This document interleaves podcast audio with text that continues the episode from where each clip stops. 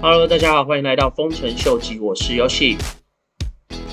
今天其实是币圈一个非常关键而且重要的日子，因为今天是美国议会跟许多币圈内重要的一些公司，像是 Coinbase，像是 USDC 稳定货币的发行公司 Circle，还有市场上期货交易中心的龙头 FTX，另外还有非营利组织的 Stella 等等的。这些不同的公司的 CEO 或是他们公司的代表人都出席了今天这个重要的听证会，主要就是希望能在这次的听证会里面为整个加密货币市场、跟币圈还有区块链科技发声。因为继前一两个月议在议会当中准备颁布的一个非常模糊而且不专业的一些法案，特别在这次的一个听证会里面提出了他们一些专业的看法。那根据今天早上的一整个会议听下来。我对这次的整个听证会的结果看来是非常非常的乐观的，主要是因为在这次的听证会里面，大家可以注意到许多重要的一些议员，他们其实都对加密货币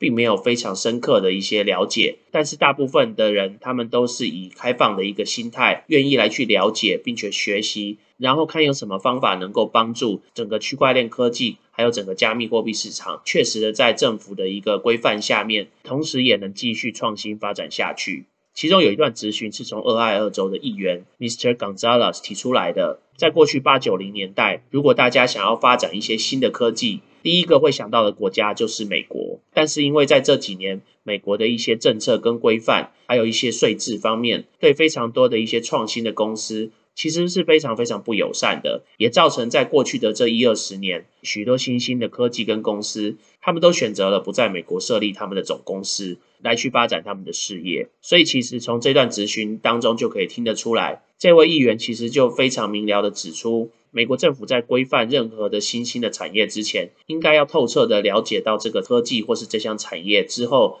可能对整个国家带来的一些影响，让这些科技公司来去提出他们所需要的一些帮助，然后透过国家的一些政策，让这个新兴的科技跟产业有机会发展下去。当然，其中不止这位议员有提到这样子的一个想法。另外一个在这次的听证会上面常常听到的一个议题，就是为什么 SEC 他们可以核准比特币期货的 ETF，但是却一直迟迟的不能核准比特币现货的 ETF。到底这中间的差异性在哪里？除了美国以外的世界上非常多的主要经济的伙伴，像是德国、巴西、新加坡等等的这些大的经济体系，他们都已经开始开放了比特币现货的 ETF 的交易。但是美国作为一个金融市场的一个领导地位的一个国家，却因为特定的一些政治因素而迟迟的不愿意开放。其实大部分的议员对这项议题。都也是持一个比较开放的态度。虽然说市场上有很多人对这次的听证会并不是这么的看好，但是根据今天实际的这样子的一个流程下来，我个人会觉得反而是对加密货币市场在接下来的十二月的发展反而是一个助力。而且我觉得在今天的这些议员的压力之下，而且我觉得在今天这些议员一起发声之下，SEC 非常有可能在今年年底或是明年年初核准美国第一个现货的比特币的 ETF。那我个人也觉得，比特币的价钱就有可能在这一波核准的新闻之下，来到这一次大牛的一个高点。当然，目标就是希望能突破十万的这个关卡。所以在最近整个加密货币市场的情况，相对于是比较低迷的气氛之下，今天的整个议会的结果，我个人认为对加密货币市场肯定是一个正面的消息。所以我估计在接下来的几天，大家应该可以看到比特币或整个加密货币市场比较明显的一个回升的状态。除此之外，这几天其实有一个非常非常重要的新闻，是有关 Chainlink。他们正式的邀请了 Google 的前 CEO Eric Smith 加入了 Chainlink 的这个团队，作为一个顾问。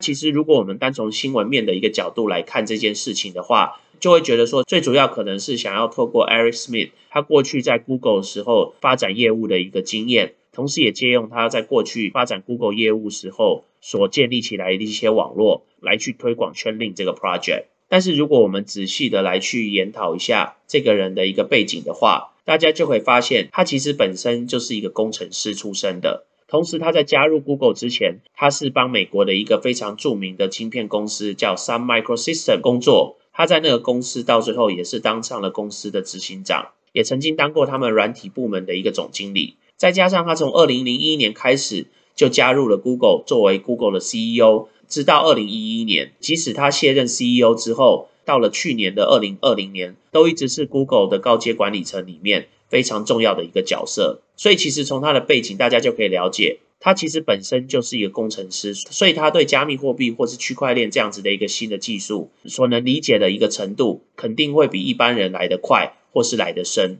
那为什么我们要提到他的背景呢？因为其实，在二零一六年三月的时候，Eric Smith 他其实就被美国的 Department of Defense，就是美国的国防部征召加入他们的一个顾问团。那大家都知道，美国作为全世界的第一个强国，他们对所有的这些国防跟安全肯定是非常非常的重视的。所以，如果 Eric Smith 可以作为他们顾问的其中一员，甚至到现在可以作为这个顾问团里面的一个主席，就可以知道，其实 Eric Smith。在美国的国防部门的角色是非常非常的重要的。除此之外，因为他在 Google 待了大概将近二十年左右，他在整个戏谷所认识的这些各个公司的高层，还有他所建立的一些人脉，肯定都是大家无法想象的。所以，其实前一阵子就有一个新闻指出，美国的国防部长透过了 Eric Smith，同时见了 Amazon、Google 还有 Apple 的 CEO，其中特别是 Amazon 的 CEO Jeff Bezos。跟这个国防部长所接触的时间是最长的，最主要也是因为美国政府不认为 Amazon 目前最大的业务，也就是他们的 AWS 这个云端的一个服务，从商业层面来看的话，是一个非常重要的一个资产。但是如果从国防的角色来看的话，像 Amazon 他们这么大的一个云端伺服器，确实也跟国家的国防是脱离不了关系的。那这个时候，其实大家就要想想看，那为什么当年二零一七年的时候？美国国防部会想要透过 Eric Smith 来去跟 Amazon 接触，然后为什么到今年二零二一年的时候，Eric Smith 他会突然的加入 Chainlink 这个未来将在预言机或是各项连接上面占一个非常角色的 Chainlink 里面出席作为他们的一个顾问呢？我个人其实就认为 Chainlink 这个 Oracle 的系统有可能在不久的将来将也会某种程度上面被美国国防部或是美国政府机构所运用或是整合。那当然，现在并没有任何的一些细节可以去证实我这个推断。但是根据 Eric Smith 他过去作为的一个行迹来看的话，个人认为这个几率是非常非常高的。除此之外，美国的国防部在最近也发表了一篇针对区块链科技的一个报告。那在这个报告里面，大家可以看到，他们其实透过了非常多美国的一些在地的公司所提出的一些资讯，来去作为他们这次分析报告的一个提供者。那里面就可以看到我们刚刚提到了 AWS，另外我们也可以看到区块链的一个大佬就是 Consensus，其中还有另外一个特别令人瞩目的公司就是 Simba。那如果看到这个公司的话，大家如果还记得我之前跟大家提到的一个 project，其实跟这个公司有一个非常非常密切的关系的，就是 Simba 这个专门和政府机构接触的团队里面，他们的 CTO 还有他们的共同的创始人 Ian Taylor，他其实也是 Onto Chain 这个组织里面的一个顾问之一。那在这个 Onto Chain 里面，他们所运用的一个去中心化的计算机功能的公司，就是我之前跟大家提到的 Isaac RLC。所以其实把这些不同的一些点都连起来的话，就可以发现，美国政府其实已经从下到上，透过各种不同的资源来去接触，而且整合不同的区块链科技到他们现有的系统里面。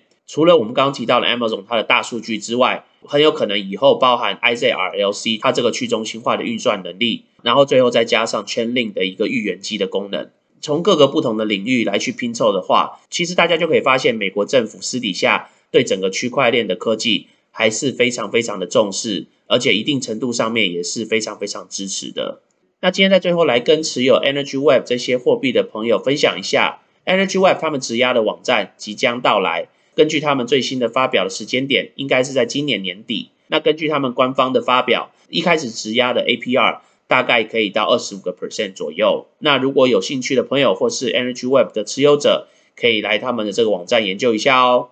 那我们就先来到这喽。如果喜欢我 content 的朋友，麻烦帮我按赞、订阅、分享、开启你的小铃铛。那如果对我的 content 有任何 comment 的朋友，也麻烦帮我在下面留言。那我们今天先聊到这喽，拜拜。